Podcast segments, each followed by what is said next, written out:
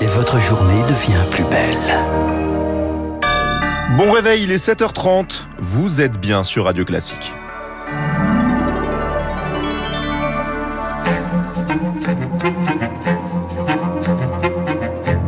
La matinale de Radio Classique avec Gaël Giordana. À la une ce matin, un plan d'action contre la grippe aviaire. 19 millions de volailles tuées depuis l'hiver dernier. Le fléau est annuel, mais il s'empire. Les éleveurs du sud-ouest et du grand ouest ont souffert cette année. Le ministre de l'Agriculture, Marc Fesneau, réunit les acteurs de la filière avec un plan d'action à 459 millions d'euros. Lauriane Tout-le-Monde. C'est un montant inédit selon le ministère de l'Agriculture, 200 millions d'euros pour le volet sanitaire et le plus gros effort a été fait sur le volet économique pour agir d'un bout à l'autre de la chaîne de production, génétique, reproduction, élevage, abattage, il faut soutenir plus et à plus long terme. L'État débloque 86 millions d'euros pour les exploitants du Grand Ouest, 26 millions pour le Nord et le Sud-Ouest. Il s'agit aussi d'empêcher une nouvelle crise à l'hiver prochain, responsabiliser les éleveurs qui devront faire plus de tests et se soumettre à plus de contrôles. Le problème reste le transport des volailles, surtout dans les élevages intensifs. Sylvie Collat, porte-parole de la Confédération paysanne. C'est pas normal que des poulets ou des canards viennent de la région des Deux-Sèvres pour être gavés dans le Gers, parfois abattus euh, dans les Hautes-Pyrénées ou dans les Landes. Les volailles passent leur temps dans des camions à être manipulées. Cette manipulation et tout ce transport d'animaux vivants, c'est autant de risques de diffusion de la maladie. Quant à la vaccination contre le virus de la grippe aviaire, c'est encore très compliqué, reconnaît le ministère de l'Agriculture. Une expérimentation est en cours, des résultats sont attendus pour le printemps ou l'été prochain. Des agriculteurs qui ont également souffert de la sécheresse et de, des fortes chaleurs cet été. 93 départements sont en alerte pour, pour manque d'eau. Et dimanche, un nouvel épisode de chaleur arrive en France, épisode cependant moins intense que le précédent. Avec cette chaleur, les incendies favorisés en Ardèche, plus de 1200 hectares brûlés. Un suspect a avoué les faits en garde à vue. Les feux souvent déclenchés de manière criminelle au Mont d'Arrêt dans le Finistère, l'Andiras en Gironde. Dans l'Hérault, c'est un sapeur-pompier qui a fini par avouer, il dit avoir agi pour l'adrénaline et pour la reconnaissance sociale. C'est un schéma classique pour Marjorie Sueur, les psychologues et expertes auprès de la Cour d'appel d'Aix-en-Provence. D'un côté, il a la possibilité d'exprimer son mal-être et la fascination, l'admiration qu'il a pour le départ de feu et voir comment celui-ci va se propager. Et après, il a la gratification parce qu'il y participe à cette extinction. Donc en fait, c'est comme s'il avait un double plaisir. Le plaisir de l'allumer, qui reste secret, puisque logiquement personne n'est censé être en mesure de l'identifier comme étant euh, l'auteur.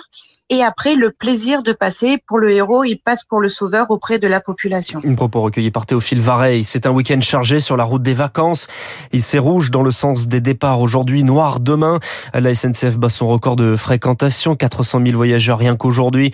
Et dans les aéroports aussi, on attend du monde peut-être trop. Le manque de personnel provoque des retards, car la demande est là et Aéroport de Paris se porte bien. Fréquentation en hausse de 134% sur un an et bénéfice net de 160 millions d'euros au premier semestre. De quoi agacer Fabrice Criquet. Il est délégué force ouvrière des aéroports de Paris. La direction des aéroports de Paris a supprimé 1150 emplois. Après, comme si ça suffisait pas, ils ont imposé des réductions de salaire au travers d'un chantage. Parce que si vous n'acceptiez pas, vous étiez menacé de licenciement. Le trafic revenant, nous avons alerté la direction depuis le mois de février et aujourd'hui encore, elle se refuse à répondre à un plan de recrutement d'urgence pour s'accommoder du sous-effectif, il réaménage les grilles horaires mais quand vous supprimez 1150 emplois, c'est pas un aménagement de grille horaire qui permet d'absorber la charge de travail supplémentaire du fait des passagers. Aujourd'hui, dans nombre de services, vous avez des arrêts de maladie parce que les collègues n'en peuvent plus. Une propos recueilli par Anne Mignard, le patron d'aéroport de Paris sera justement l'invité de Radio Classique, Augustin de Romanet, à 8h15. Premier bénéfice depuis le Covid pour Air France. Résultat publié à l'instant, 324 millions d'euros au deuxième trimestre. Un geste pour les plus modestes. Une remise est annoncée ce matin par la directrice générale générale d'Engie, Catherine McGregor. En moyenne 100 euros pour près de 900 000 clients bénéficiaires du chèque énergie. Il y va, Louis Alliot, le maire de Perpignan, candidat à la présidence du Rassemblement national. Face à lui, l'actuel président par intérim, Jordan Bardella. Le nom du vainqueur sera proclamé le 5 novembre prochain avec une certitude, la fin des Le Pen à la tête du RN XFN. 7h35, vous nous parlez euh, de l'objectif maintenu pour Notre-Dame de Paris. La cathédrale rouvrira en 2024, défi fixé par la ministre de la culture. Rima Abdul Malak sur le chantier hier. Trois ans après l'incendie du 15 avril 2019, l'objectif est tenable selon l'historien et directeur de Tribune de l'Art Didier Rickner, mais trop précipité. Il est possible qu'une fois que la restauration intérieure soit terminée et que les voûtes seront reconstruites, on puisse faire entrer le public. Mais pourquoi se presser? Et surtout, ça pose la vraie question qui est celle des fouilles archéologiques. Parce que les fouilles archéologiques, ça se passe dans la nef de la cathédrale, plutôt dans le chœur, et on sait qu'on a trouvé de magnifiques sculptures du Moyen Âge vers 1300 qui appartenaient en fait au jubé de Notre-Dame et qui sont des sculptures exceptionnelles. Il faut absolument profiter de cette occasion pour fouiller tout ce qu'on peut faire. Or, les archéologues disent qu'il y a encore beaucoup d'œuvres à découvrir dans le sol de Notre-Dame de Paris. Et on ne peut pas comprendre que pour inaugurer euh, l'intérieur de Notre-Dame de Paris au moment des Jeux Olympiques, on renonce à ces fouilles archéologiques. Un propos recueilli par Azaïs Perronin, une procédure disciplinaire engagée contre deux agents de la prison d'Arles où était incarcéré, incarcéré Yvan Colonna, condamné pour le meurtre du préfet Rignac, agressé par un détenu djihadiste mort quelques jours après à l'hôpital. Un surveillant chargé de l'aile et l'ancienne directrice de la prison, un rapport de l'inspection générale de la justice remis à la première ministre pointe des manquements. Ce chiffre incroyable, 27 millions de rendez-vous médicaux ne sont pas honorés chaque année. C'est le résultat d'une enquête menée par l'Union régionale des professionnels de santé d'Île-de-France. Phénomène aggravé par les plateformes type Doctolib en cause des patients qui oublient d'annuler, ce qui agace les médecins alors que les urgences sont saturées. Valérie Briol est la présidente de l'URPS d'Île-de-France. Chaque médecin, tous les jours, a un volant de patients qui essayent de prendre un rendez-vous parce qu'il a un problème urgent et euh, parmi eux des patients qui sont en souffrance ou avec un problème tellement important qui décident finalement de se rendre aux urgences. Or, si on pouvait en effet euh, mieux organiser euh, et pas de faire de pertes comme ça de temps en milieu de journée ou en fin de journée, eh bien, euh, il y aurait peut-être un petit peu moins de monde qui se rendrait aux urgences pour être pris en charge. Valérie Briol, jointe par Anna Huot. Il n'y a plus de saison, dit la formule bien connue.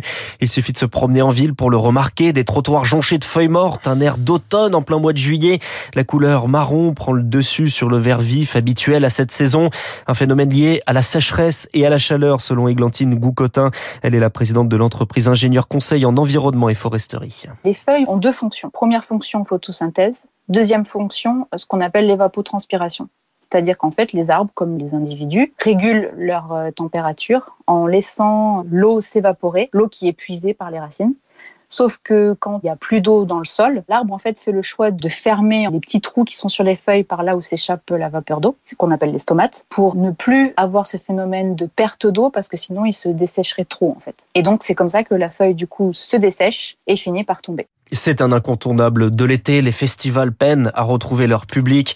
Un bilan en demi-teinte. Certains tirent leur épingle du jeu, d'autres beaucoup moins, comme le festival du Off d'Avignon, moins 15% de fréquentation en juillet cette année. Dans le sud-ouest, l'offre était importante et les organisateurs ont souffert de l'inflation, ce qui fait craindre le pire à Aurélie Andouche. Elle est la présidente du syndicat des musiques actuelles. Le modèle qu'on connaît actuellement, il n'est pas durable. Si on continue dans ces conditions-là, avec l'inflation, avec l'augmentation du coût des artistes, avec cette pénurie de main-d'œuvre, très clairement, on va pas pouvoir continuer euh, très longtemps.